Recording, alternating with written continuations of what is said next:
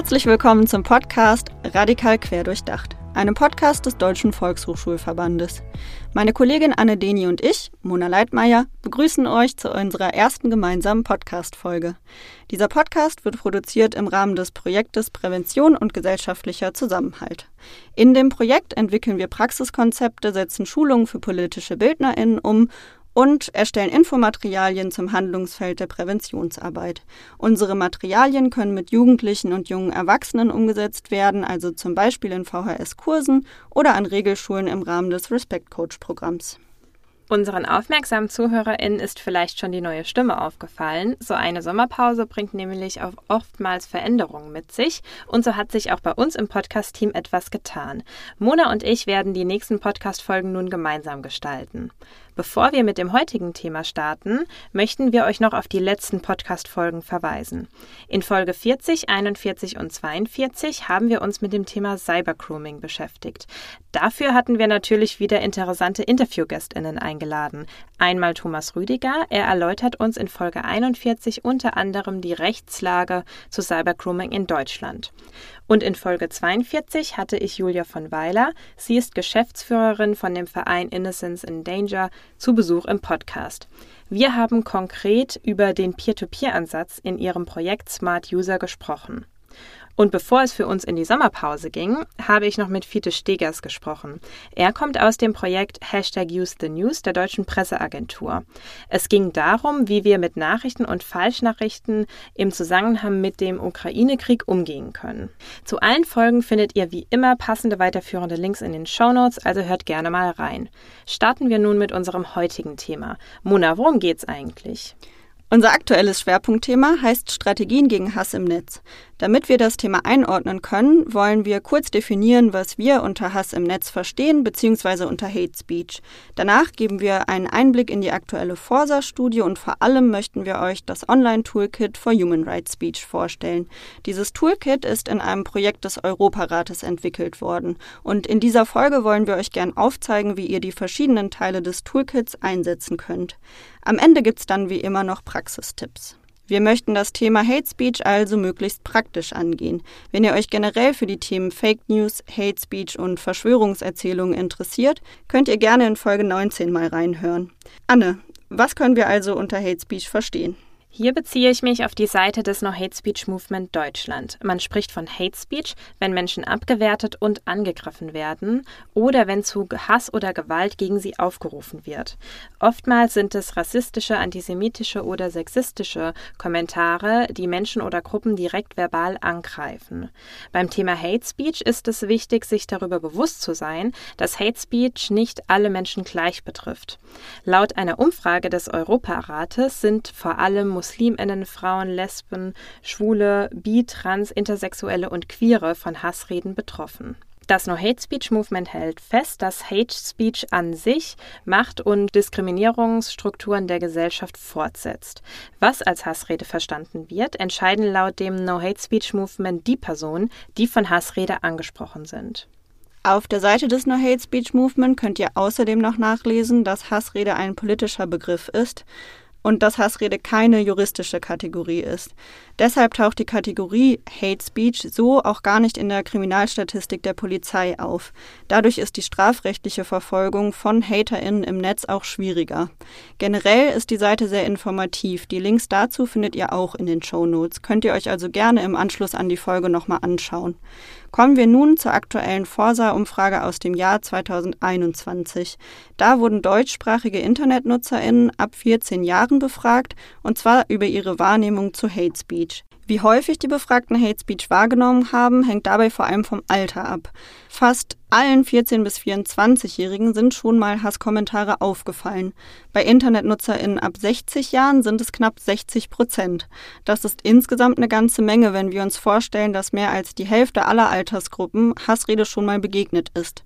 Das heißt auch, dass die meisten Personen schon eine Idee davon haben, was Hasskommentare überhaupt sind oder zumindest ein Gefühl davon, dass sie selbst oder Menschen um sie herum angegriffen werden. Und das ist wichtig, wenn es um Widerstand gegen Hassrede geht. Hierüber gibt es auch Erkenntnisse in der Studie, oder Anne? Ja, die gibt es. Schaut euch gerne die konkreten Zahlen direkt in der Ergebnispräsentation an. Es ist immer einfacher, wenn man die Zahlen direkt vor sich hat, als wenn sie von jemandem vorgetragen werden. Laut der Studie sind es Personen im Alter von 25 bis 44 Jahren, die besonders aktiv gegen Hassrede vorgegangen sind. Hasskommentare oder VerfasserInnen werden auch häufig bei den jeweiligen Portalen gemeldet. Und einige suchen direkt den Austausch mit den VerfasserInnen von Hate Speech. Wir können festhalten, festhalten, dass InternetnutzerInnen gegen Hassrede vorgehen möchten. Und dafür eignet sich unserer Ansicht nach das Online-Toolkit for Human Rights Speech ziemlich gut. Inhaltlich geht es nämlich darum, über Hass im Netz aufzuklären und praktische Gegenstrategien zu entwickeln. AkteurInnen können damit aktiv lernen, Hate Speech zu erkennen und Gegenrede einzusetzen, also Human Rights Speech. Und woraus besteht das Toolkit? Es besteht aus drei Teilen, auf die wir gleich konkreter nochmal zu sprechen kommen. Mit dem ersten Tool soll Hassrede identifiziert und analysiert werden. Das zweite Tool ist dafür gedacht, Gegenargumente und Aussagen zu entwickeln, die dann mit dem dritten Tool in einer Kommunikationsstrategie verbreitet werden können. Und die Tools an sich, woraus bestehen die? Die Tools bestehen aus Werkzeugen und jede Menge Ressourcen. Man kann sich durch jede Menge Quiz und Links klicken, Videos anschauen und auch verschiedene Checklisten ausfüllen. Schauen wir uns also die einzelnen Tools genauer an. Anne, magst du uns das erste Mal vorstellen? Im ersten Tool zur Analyse findet ihr einen Leitfaden. Mit dem Leitfaden könnt ihr Aussagen und dahinterstehende menschenrechtsverletzende Narrative einordnen. Dafür gibt es bestimmte Kriterien, zum Beispiel die Reichweite der Online-Verbreitung von Hassmom-Kommentaren und der potenzielle Schaden, der für betroffene Personen und Gruppen entsteht.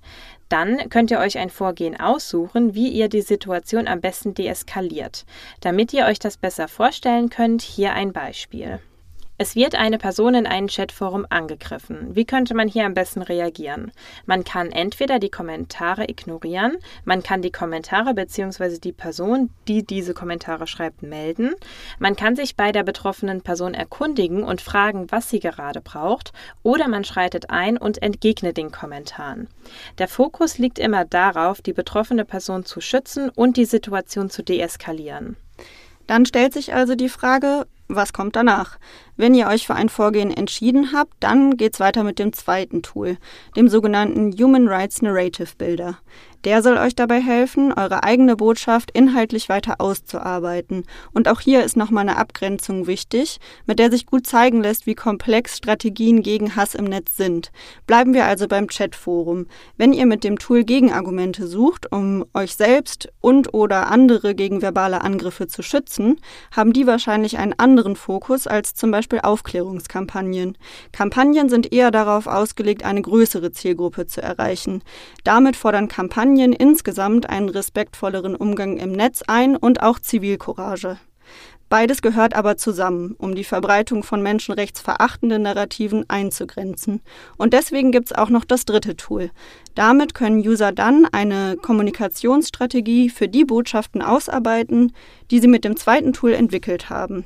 Hier steht die Frage im Fokus, über welche Kanäle ihr eure Zielgruppe am besten erreicht. Also quasi Marketing für Menschenrechte. Fassen wir noch einmal zusammen. Das erste Tool eignet sich am besten, wenn ihr euch fragt, was ist die beste Reaktion auf Hassrede? Hierbei hilft euch der Leitfaden zur Analyse von Hate Speech. Wenn ihr euch fragt, welche konkreten Botschaften können Hass entgegengesetzt werden, dann verwendet am besten das zweite Tool. Hier könnt ihr eigene Gegenargumente entwickeln.